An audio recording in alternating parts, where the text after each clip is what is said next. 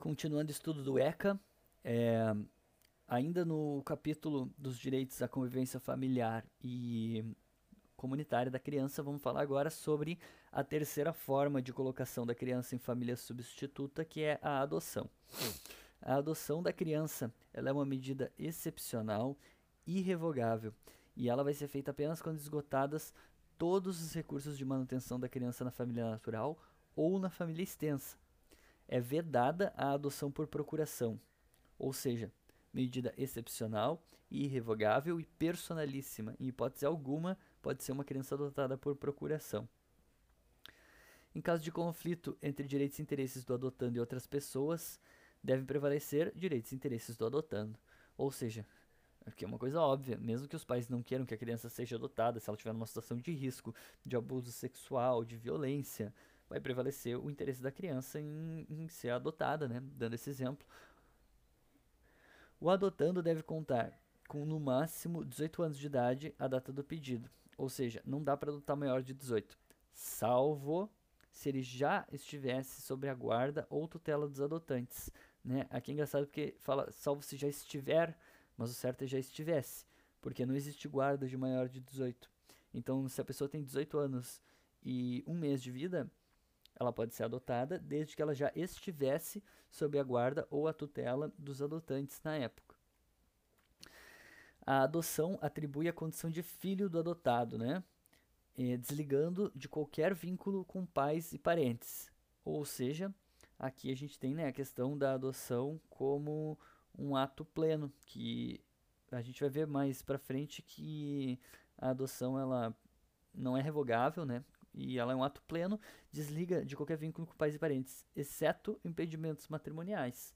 Ou seja, ainda que adotado, que rompa todos os vínculos com a família anterior, o adotado não vai poder casar com a irmã biológica dele, porque é um impedimento matrimonial e esse dispositivo ele até evita, na verdade, uma tentativa de burla da lei para um, desculpa, para efetivação assim de é, incesto ou alguma outra coisa do tipo.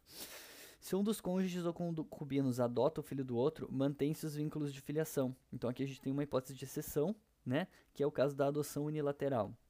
Ou seja, o artigo 41, ele diz que todos os vínculos são desligados, certo? Então o artigo 41 fala do desligamento dos vínculos e o parágrafo 1 diz uma hipótese em que os vínculos são mantidos, que é a adoção unilateral. Por exemplo, um padrasto que adota um enteado. Nesses casos, é mantido o vínculo com a mãe, por óbvio, né? Uh, só que o que, que acontece nessa questão da adoção unilateral? O STJ ele tem entendimento de que em casos de adoção unilateral há a possibilidade de revogação. Ou seja, por mais que a gente diga e esteja previsto expressamente no ECA que a adoção é medida excepcional, irrevogável, um ato personalíssimo, pleno, incaducável, todas essas questões, Aqui, o STJ admite, na verdade, que seja revogada. Em caso de adoção unilateral, caso o padrasto, por exemplo, termine é, com a mãe, se mude, nunca mais tenha envolvimento nenhum com a criança, há essa possibilidade de revogação. Óbvio, sempre observado o melhor interesse do menor, né? Aqui diz que é recíproco o direito sucessório entre o adotado, seus descendentes, o adotante e seus ascendentes, descendentes colaterais até o quarto grau, observada a ordem de vocação hereditária. O que isso significa eu não faço a menor ideia, porque eu nunca estudei sucessões, mas eu já vi cair prova, então tá aí. Uma, um dia eu acho que eu vou entender o que está escrito, o que, que é essa porcaria recíproca. Podem adotar maiores de 18 anos, independentemente do estado civil, ok? Mas eles devem ser 16 anos mais velho que o adotando. Isso aqui é justamente para evitar né, que uma pessoa de 18 anos adote uma de 17 que pelo amor de Deus, né? Então, aqui podem adotar desde que sejam 16 anos mais velhos do que a pessoa que está sendo adotada. Não podem adotar ascendentes e irmãos, ou seja, ascendentes e irmãos do adotando não podem adotar ele. Ah, mas os descendentes? Bom, os descendentes nunca vão ter mais, nunca vão ser 16 anos mais velhos do que o adotando, né? Então, realmente isso aqui não teria nenhum cabimento, a lei nem prevê isso aqui. Enfim, ascendente e irmão não pode adotar. Ah, e tio pode adotar. Primo pode adotar. só os ascendentes e os irmãos que não podem adotar. Isso evita, por exemplo, que a criança seja adotada por uma avó ou um avô e depois tenha direito a alguma pensão, alguma coisa nesse sentido, né? Uma, de novo, a gente tem aqui uma tentativa de burla a, ao regime previdenciário. Para adoção conjunta, é indispensável que as duas pessoas sejam casadas ou mantenham união estável. Ou seja, não podem dois amigos decidir que querem adotar conjuntamente uma criança, certo? Tem que ser casados ou manterem no mínimo uma união estável. Mas aqui, o parágrafo 4 desse artigo 42, ele vai trazer uma exceção. A adoção conjunta pode ser realizada por divorciados ou ex-companheiros, desde que eles acordem sobre a guarda, o regime de visitas, etc., e o estágio de convivência tenha iniciado na constância da união deles. E, ou seja, eles iniciaram ali a convivência com a criança, no curso desse estágio de convivência se divorciaram. Eu espero que não tenha sido, né, por causa da criança. Uh, eles podem adotar, eles podem simplesmente seguir o procedimento de adoção conjuntamente, certo? Então qual é a regra? Adoção conjunta indispensável ao casamento. Exceção: divorciados que já tenham iniciado estágio de convivência antes do divórcio, né, podem adotar.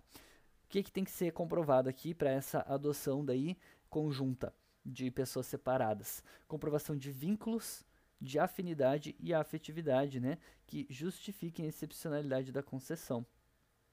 Esses vínculos de afinidade, de afinidade e, e afetividade, eles têm que ser realizados com aquele não detentor da guarda.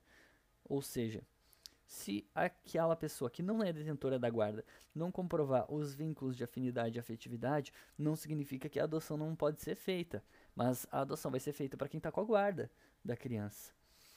Nos casos do parágrafo 4 demonstrado efetivo benefício ao adotando, será assegurada a guarda compartilhada daí dos divorciados. E o último parágrafo, daí, acerca desses requisitos de adoção, fala da adoção pós-mortem. Pode ser deferida a adoção no caso de inequívoca manifestação de vontade de quem vier a falecer no curso do procedimento antes de prolatada a sentença. Aqui, nesse caso de adoção pós-mortem, a gente vai ver que é um dos únicos casos em que a sentença que decreta é o único caso, eu acho, previsto no ECA, de que. Eu acho não, tenho certeza. É o único caso previsto no ECA falando agora com propriedade, em que a eficácia da sentença que decreta a adoção, ela retroage à data do óbito. Ou seja, a criança, embora a sentença via de regra ela seja constitutiva, aqui a sentença ela retroage à data do óbito, garantindo ao, ao adotado a condição de herdeiro para todos os fins, inclusive a habilitação daí em eventual inventário, né? Hum, Aqui o artigo 44 fala que o tutor e o curador não podem adotar enquanto não prestarem contas, certo? A adoção vai depender do consentimento dos pais, dispensado se eles forem destituídos do poder familiar, é óbvio, né? E em se tratando de maior de 12 anos de idade, consentimento. A pessoa tem que querer ser adotada. A regra do ECA vai ser sempre essa preservação do melhor interesse da criança. Se for maior de 18 anos, desculpa, se for maior de 12 anos, consentimento. Se for menor de 12, oitiva, pelo menos, de preferência. Aqui vai falar daí o artigo 46 do estágio de convivência. O estágio de convivência, duração máxima de 90, prorrogável por mais 90. Mas o estágio pode ser dispensado se a criança ou adolescente já estiver sob tutela ou guarda legal por tempo suficiente para avaliar. Ou seja, guarda de fato não autoriza a dispensa do estágio de convivência. É a guarda legal, deferida legalmente, ou a tutela deferida legalmente, que vão daí admitir essa dispensa do estágio de convivência, justamente para evitar que uma burla né, da criança, por exemplo, é, ficar numa guarda de fato de uma pessoa, a pessoa pede adoção e pede ainda que seja, na verdade, dispensado o estágio de convivência com a criança. E aqui a gente tem uma regra específica para o estágio de convivência em caso de pessoa domiciliada fora do país. De novo, não está falando de estrangeiro, está falando de pessoa domiciliada fora do país. Nesse caso, o estágio de convivência vai ser de no mínimo 30, no máximo 45 e prorrogável por até igual período.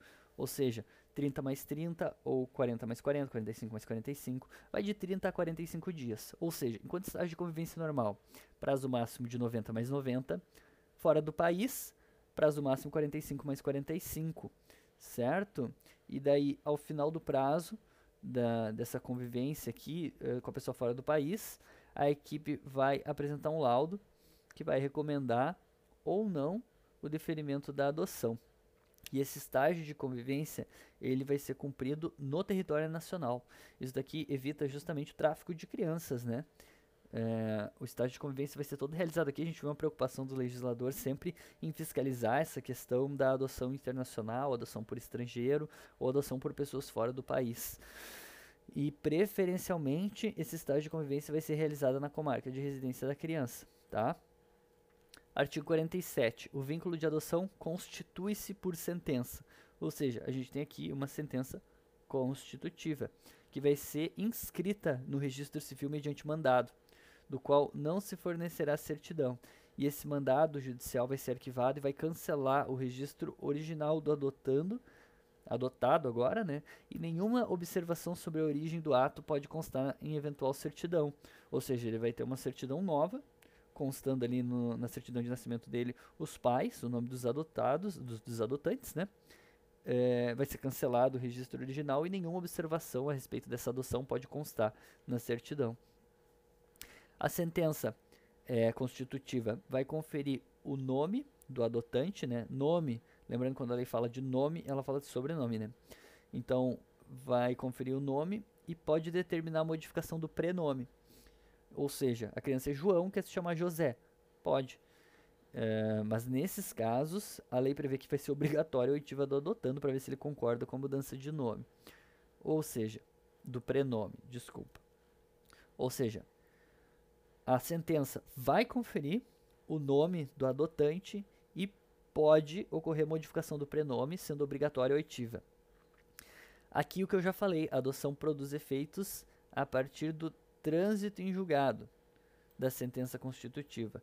Atenção, não é da data da sentença, é do trânsito em julgado da sentença constitutiva que ela vai começar a produzir seus efeitos, exceto no caso do parágrafo 6 do artigo 42.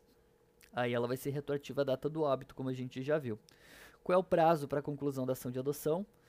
120 dias, prorrogável por uma única vez. A gente vai ver que esses prazos do ECA eles costumam ser muito pequenos e tem uma preocupação muito grande do legislador em agilizar essa questão justamente em observância ao arcabouço principiológico do ECA, em especial a questão do melhor interesse da criança, etc. A, a minha máquina tá... Eu tô lavando roupa, será que isso aqui vai sair tudo no áudio? Pois eu vejo isso aí. Ok. A respeito da adoção, basicamente isso, certo? Vou fazer então um pequeno apanhado de tudo a respeito da adoção. É uma medida excepcional, irrevogável, personalíssima, ato pleno, incaducável, certo? É, a pessoa tem que ter no máximo 18 anos para ser adotada, salvo se já estiver sob a guarda da tutela do adotante. A adoção desliga qualquer vínculo com pais e parentes, salvo no caso da adoção unilateral, e o STJ admite a questão da revogação da adoção unilateral em casos excepcionais. Quem pode adotar? Maiores de 18, independente do estado civil, desde que 16 anos mais velhos que o adotando. Adoção conjunta é possível, mas é indispensável que eles sejam casados ou tenham união estável, salvo se o estágio de convivência tenha sido iniciado na constância da união, né? Uh, que mais? pode ser deferida a adoção para quem manifestar inequívoca vontade de adotar e morrer no curso do processo. Não podem adotar ascendentes irmãos. Ascendentes irmãos não podem adotar. Não pode adotar tutor e curador enquanto não prestar contas ou saldar o débito, né? A adoção depende do consentimento dos pais, salvo se forem destituídos do poder familiar, e o maior de 12 anos tem que dar o consentimento dele para ser adotado. Estágio de convivência: 90 mais 90, podendo ser dispensado se a criança já estiver sob a guarda legal, tá? Prazo daí para quem está fora do país, mínimo 30, no máximo 45, prorrogável por igual período, sendo que aqui a gente vai ter um laudo de uma equipe e o estado de convivência vai ser cumprido em território nacional. Vínculo da adoção é constituído por sentença que só produz efeitos a partir do trânsito em julgado, salvo em caso de falecimento no curso do processo, a sentença retroage à data do óbito. O mandado judicial vai ser arquivado e cancela o registro original. Nenhuma observação sobre a origem do ato pode constar, né? E a sentença vai conferir daí ao adotado o nome do adotante e pode ter modificação de prenome, sendo obrigatória a oitiva do adotando. Prazo máximo da adoção, 120 prorrogável, mais 120. Basicamente é isso. Agora, no próximo é, áudio, eu vou falar um pouco daí sobre a questão do procedimento de adoção, só um pouquinho, né? Sobre a questão do credenciamento, habilitação e também daí sobre a questão da autoridade central, etc. E a questão também de conhecimento de origem, certo?